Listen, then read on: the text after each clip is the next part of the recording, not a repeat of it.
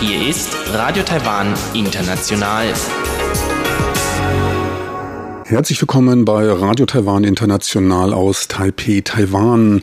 Kurz der Programmüberblick über unser 30-minütiges Programm vom Dienstag, den 5. Mai 2020. Wir beginnen mit den Nachrichten des Tages, anschließend die Business News. Dort geht's um den neuen Einkaufsmanager-Index und um die Schließung Asienläden der Modekette Esprit. In den Schlagzeilen der Woche betrachten wir das Gerichtsurteil zu einem Mord an einem Polizisten, der im letzten Jahr in einem Zug erstochen wurde. So viel für den ersten Überblick und nun zu den Nachrichten.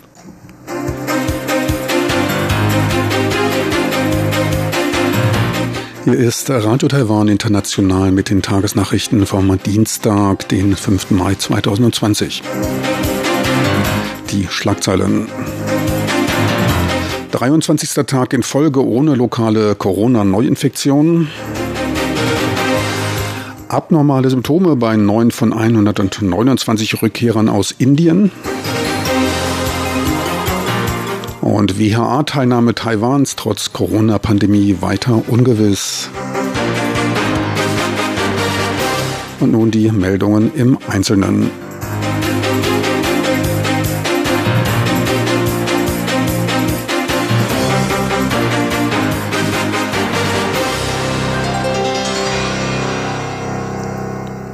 Ohne eine weitere neue Meldung eines Covid-19-Falles verlief die Pressekonferenz der Epidemie-Kommandozentrale CECC am heutigen Dienstag.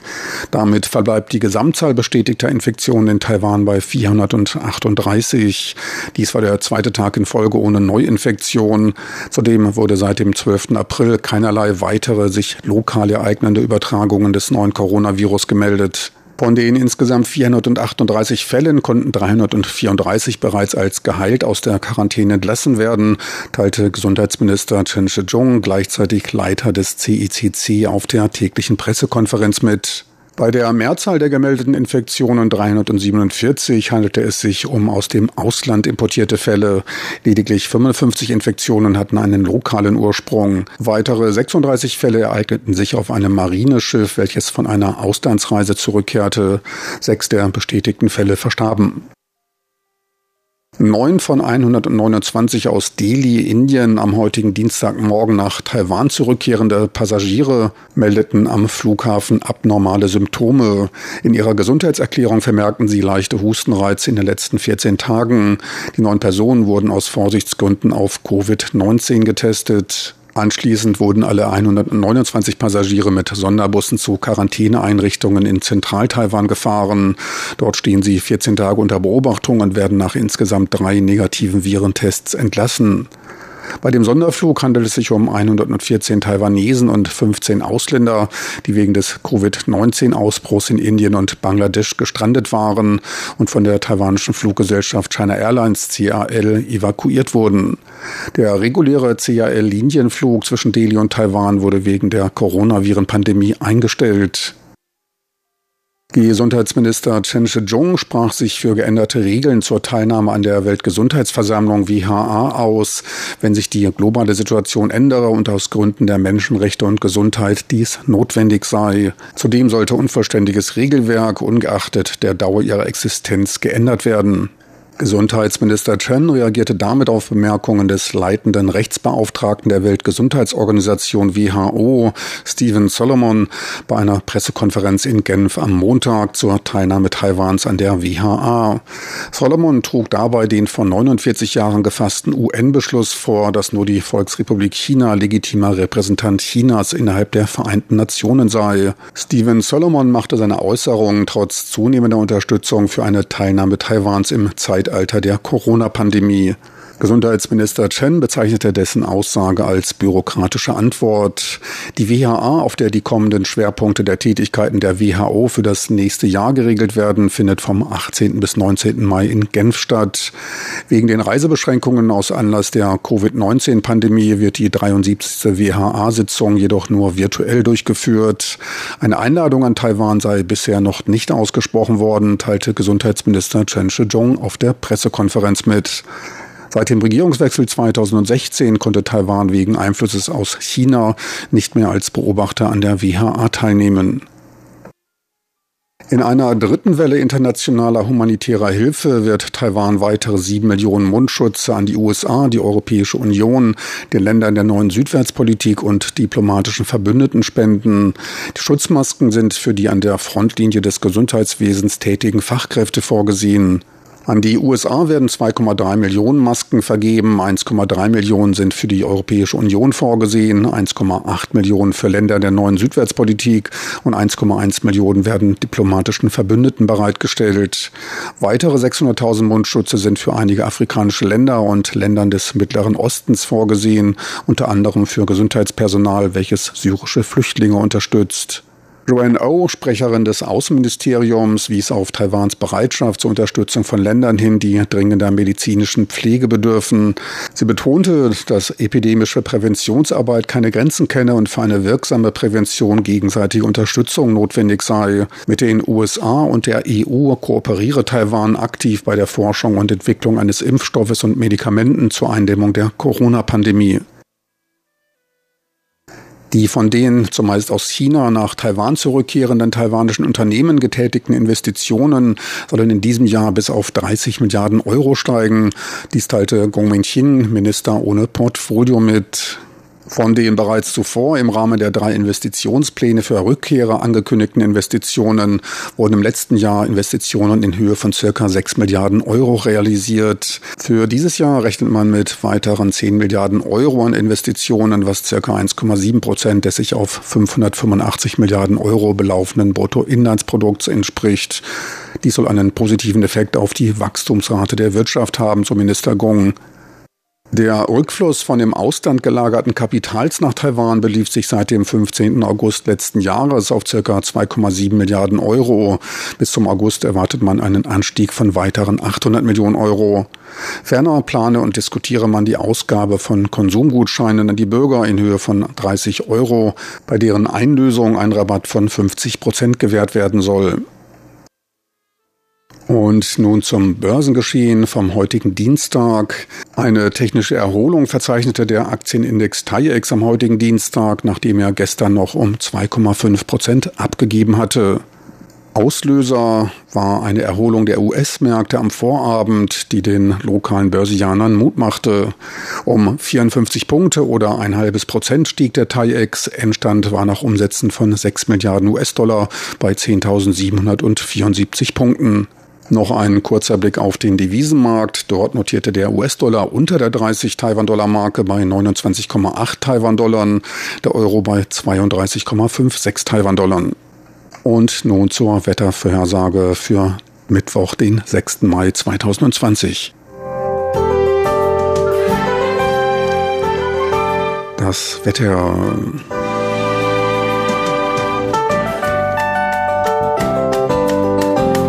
Langsam verdichten sich in Taiwan Hinweise auf den im Mai üblichen Pflaumenregen.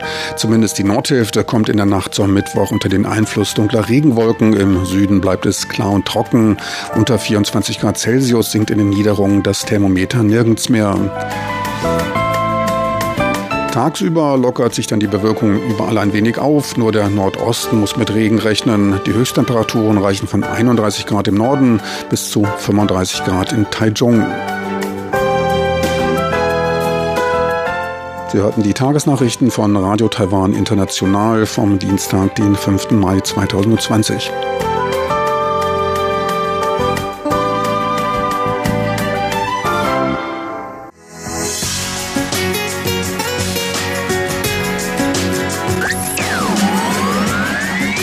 Radio Taiwan, international aus Taipeh.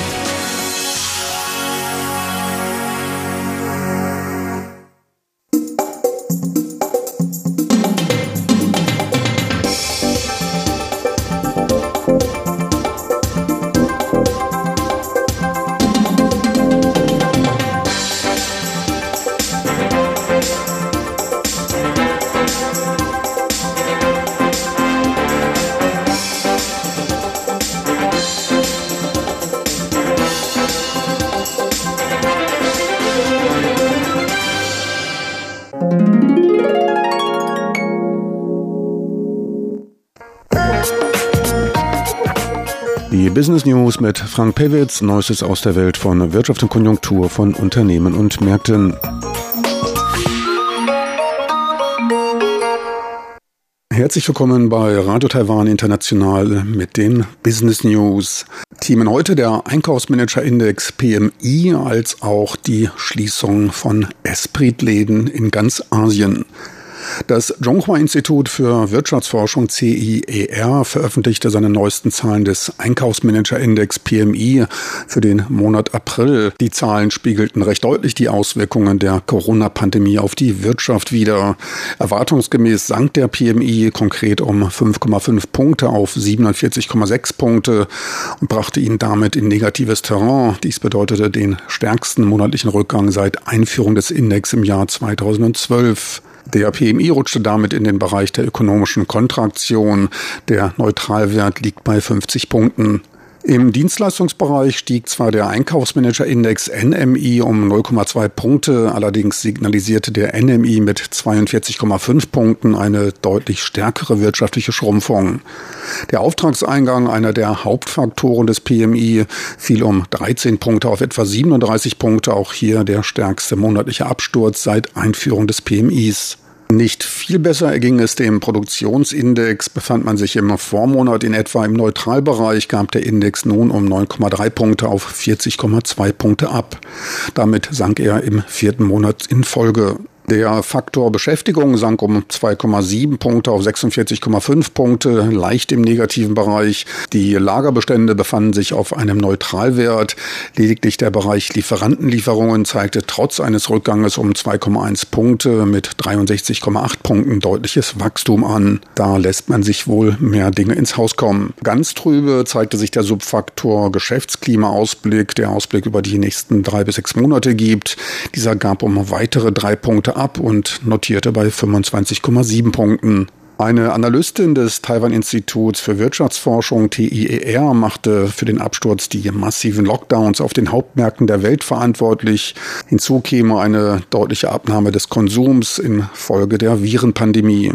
Auch das TIER ermittelte für den April einen signifikanten Einbruch beim Auftragseingang, von dem alle sechs großen Industrien betroffen sind. Im Dienstleistungssektor gab der Beschäftigungssubindiz um 1,5 Punkte auf 48,4 Punkte nach. Damit befand sich zumindest die Beschäftigung noch halbwegs im Neutralbereich. Klar, im kontraktiven Bereich befanden sich weiterhin die Indizes für die Geschäftsaktivität und Neuaufträge mit 33,4 bzw. 35,5 Punkten.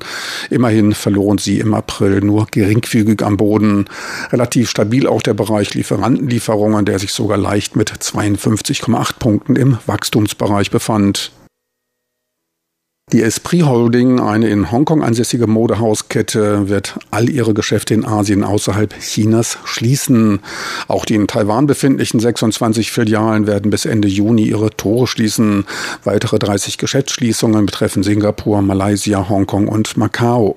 Die Outlets von Esprit befinden sich in Taiwan hauptsächlich in Kaufhäusern und Shoppingcentern, unter anderem auch in den japanischen Warenhauskettenhäusern Mitsukoshi und Sogo, die schon von Esprit darüber in Kenntnis gesetzt worden sind. Anders Christiansen, der CEO von Esprit, bezeichnete dies als den richtigen Schritt, um mit den Herausforderungen der Coronaviren-Pandemie klarzukommen, welche dramatischen Einfluss auf die Geschäftsaktivitäten haben. Damit wolle man eine ausreichende Liquidität bewahren und den Fokus auf Umstrukturierung Umstrukturierung legen. Die Umsätze in Asien fielen in den letzten neun Monaten bis Ende März um 44 Prozent auf lediglich 34,5 Millionen US-Dollar. Sie hatten damit einen Anteil von lediglich vier Prozent am Gesamtumsatz der Unternehmensgruppe. 90 Prozent der Einkünfte in der Periode entfielen auf Europa. In China vertreibt das Unternehmen momentan 82 Geschäfte, auf die wahrscheinlich die verbleibenden sechs Prozent des Umsatzes entfallen pro Geschäft dann zwar noch ein niedrigerer Durchschnittsumsatz als in dem Rest von Asien. In China prägt die Virenepidemie allerdings den Alltag nicht mehr so stark. Sie hörten die Business News von Radio Taiwan International. Die Business News mit Frank Pewitz, Neuestes aus der Welt von Wirtschaft und Konjunktur von Unternehmen und Märkten.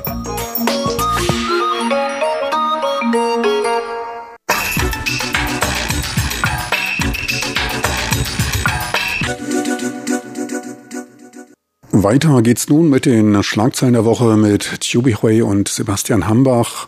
Heute geht's um Diskussionen zu einem Gerichtsurteil, welches nach der Tötung eines Polizisten gefällt wurde. Der Polizist wurde im letzten Jahr in einem Zug der High-Speed Rail erstochen. Genaueres nun von Chubi Hui und Sebastian Hambach in den Schlagzeilen der Woche.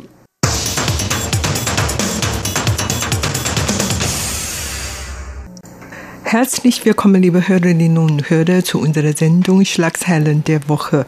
Am Mikrofon begrüßen Sie Sebastian Hambach und Chobi Hui. In der vergangenen Woche hat hier in Taiwan ein Gerichtsurteil für viel Aufsehen und für Schlagzeilen gesorgt. Und zwar geht es dabei um den Fall von einem Polizisten, der im Juli 2019, also vor knapp einem Jahr, während seines Dienstes in einem Zug von einem Mann mit einem Messer angegriffen und dabei tödlich verletzt wurde. Und der Täter mit dem Familiennamen Zheng wurde auch umgehend gefasst und kam dann vor Gericht. Der Vorfall wurde sogar auf Überwachungskameras festgehalten und in der vergangenen Woche, also am 30. April, da hat dann das Bezirksgericht von Jiai den Mann Zheng vom Vorwurf des Mordes freigesprochen. Und die Begründung war, dass der Angeklagte laut einem Experten, laut einem Psychiater, unter Schizophrenie leidet. Das heißt also, anstatt Gefängnis sollte er sich zunächst für fünf Jahre in psychiatrische Behandlung geben. Und dieser Freispruch, der sorgte, wie gesagt, für große Diskussionen, aber nicht nur über diesen Fall, sondern auch über das Justizsystem in Taiwan. Ja, genau. Und der Täter heißt Zhen und der ist jetzt 54 Jahre alt, geschieden mit einem Tochter und der getötete Polizist ist ein junger Polizist, erste 25 Jahre. Und der ist angegriffen und dann daran gestorben. Und das löste natürlich Unzufriedenheit seiner Familie. Und eigentlich diese Urteil hat auch die ganze Gesellschaft überrascht und man war sehr unzufrieden mit diesem Urteil. Allerdings, wie gesagt, der Täter, der ist schon lange an psychischer Krankheit erkrankt. Also 2001 wurde er schon behandelt und in den darauffolgenden 17 Jahren hatte er die Medikamente immer genommen, wurde immer regelmäßig ärztlich behandelt. Erst vor zwei Jahren hatte er aufgehört, Medikamente zu nehmen und war dann immer schlimmer geworden. Und zwei Tage vor dem Unfall hatte er schon bei allen geklagt, dass jemand ihn verfolgen hätte und wollte ihn und seine Tochter töten, um Versicherungsgelder abzuholen. Und so hatte er dann ein Obstmesser gekauft und diese Messer hatte er immer bei ihm mitgenommen. Auch im Zug hatte er dann Probleme mit dem Tickets und der Polizist ist zu ihm gegangen und bei dem Auseinandersetzung hatte er dann mit dem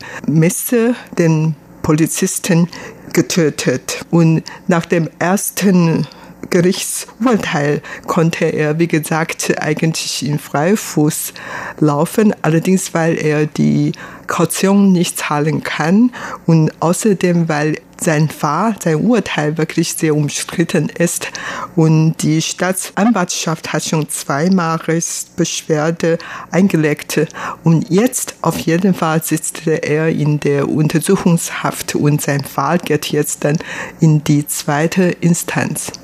Genau, also wenn man sich noch einmal dieses Expertenurteil anschaut, das dieser eine Psychiater dann zu Zheng abgegeben hat, er sagte also, diese Handlungen seien ein Ergebnis seines, also Zhengs geistigen Zustands gewesen in dem Moment und er sei sich also im Moment seiner Handlungen nicht bewusst gewesen und deshalb sei er auch nur eingeschränkt verantwortlich für diese Tötung und der Arzt hatte dann auch also in seinem Gutachten festgestellt, Zheng müsse sein Leben lang Medikamente nehmen, weil er wie gesagt unter Schizophrenie leidet und vor der Tat hatte er aber schon zwei Jahre lang nicht mehr seine Medikamente eingenommen. Und das habe dann eben auch diese Handlungen beeinflusst. Und tatsächlich ist es so laut dem Artikel 19 von Taiwans Strafgesetz, dass eine Tat nicht bestraft werden kann, wenn sie von einer Person begangen wurde, die eine psychische Störung hat. Und deshalb dann diese Freisprechung gegen eine Kaution. Allerdings, wie gesagt, jetzt im Moment sitzt ja Zheng immer noch in der Untersuchungshaft, weil auch ja dieses Urteil noch einmal angefechtet wird. Und unter anderem hat aber auch schon ein oberes Gericht in Taiwan dann dieses erste Urteil hinterfragt. Damals direkt nach der Urteilsverkündung gefordert, dass man vor allem diese Kautionsentscheidung noch einmal überdenkt. Aber die wurde dann trotzdem nicht aufgehoben.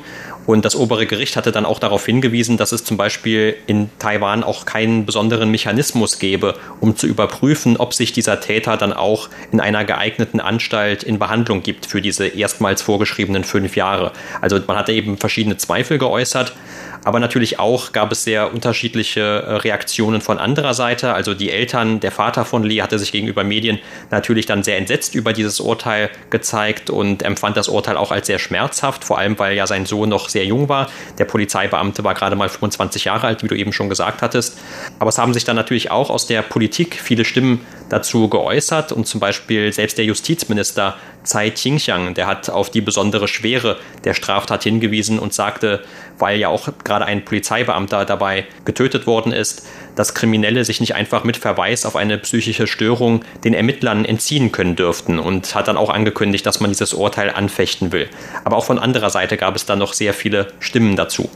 Ja, genau. Und dieses Urteil wurde am 30. April gefällt. Und schon im ersten Augenblick hat die Präsidentin Tsai Ing-wen ihre Meinung geäußert und sie meint, sie unterstützte die Staatsanwaltschaft in die Berufung zu gehen und das hat sie nicht persönlich gesagt, aber durch eine Sprecher des Präsidialamtes. Und ihre Meinung wurde dann von vielen Seiten scharf kritisiert, vor allen Dingen, weil sie als ein Staatsoberhaupt eigentlich neutral bleiben sollte, nicht in einzelne Justizfall ihre Meinung äußern. Und das ist eine Einmischung in das Justizsystem. Und sie wurde dann von aller Seiten kritisiert und vor allen Dingen auch von dem Rechtsanwalt Lin Zhiqun kritisiert.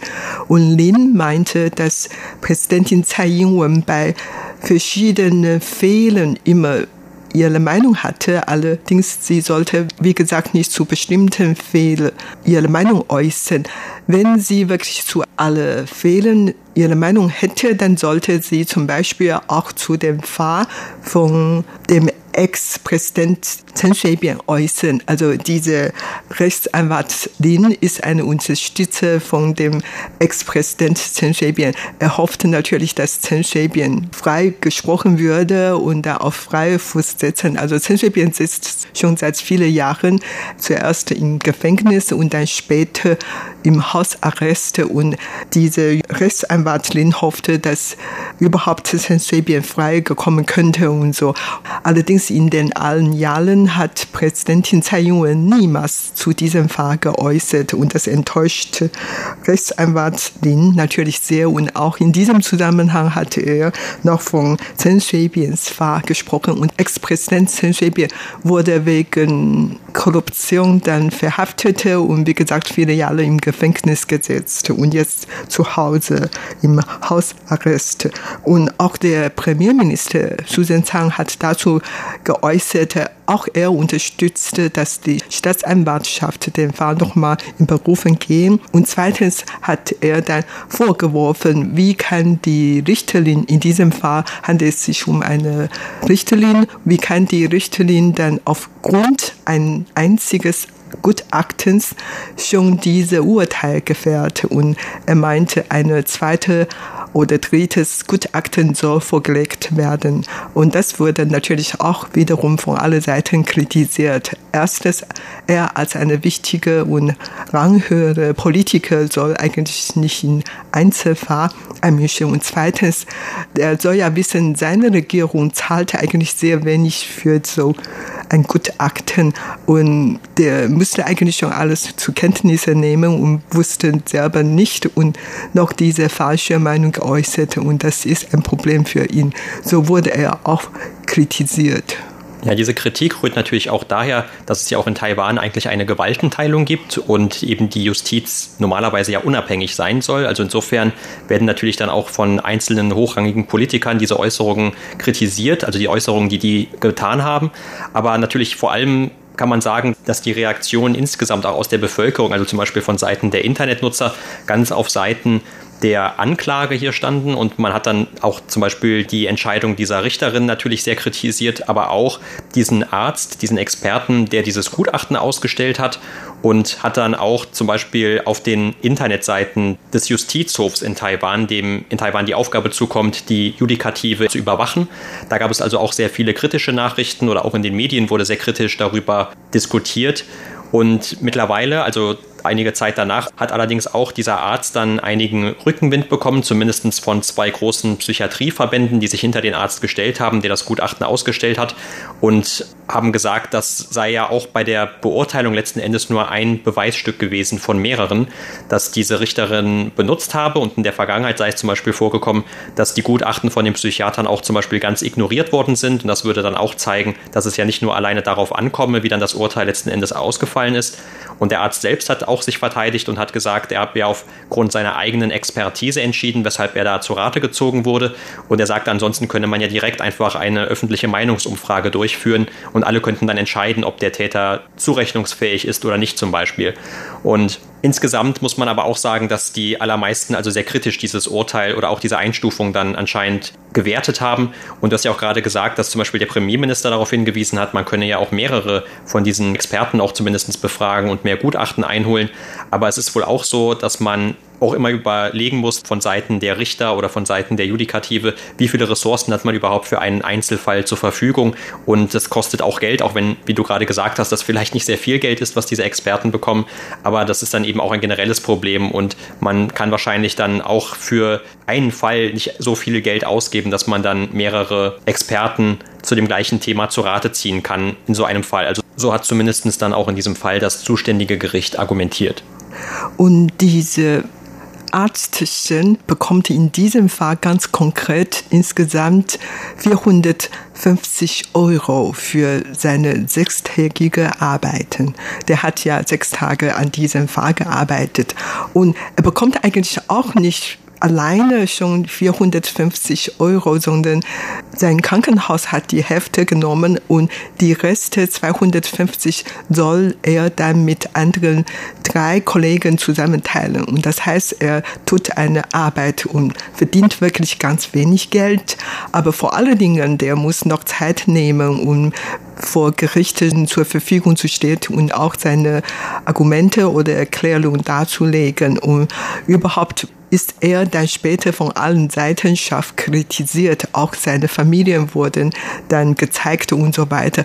Also das ist wirklich so eine Aufgabe, die meisten Ärzte und Krankenhäuser gar nicht übernehmen möchten.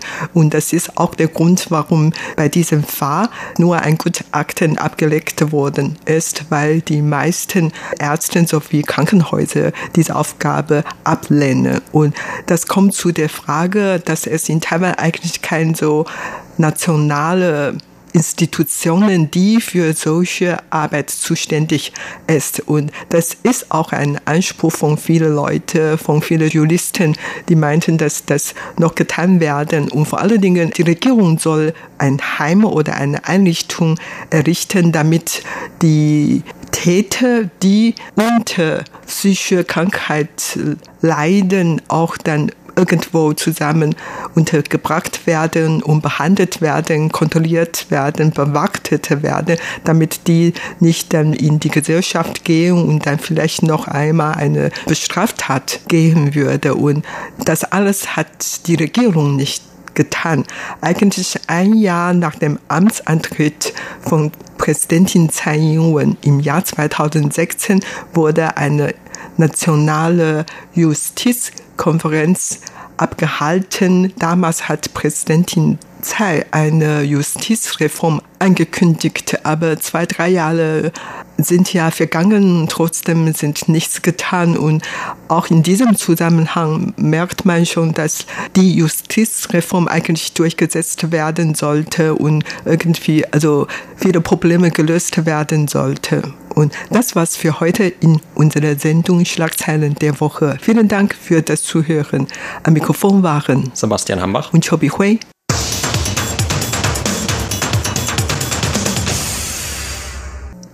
Meine lieben Zuhörer, unser Programm vom Dienstag, den 5. Mai 2020, neigt sich dem Ende zu.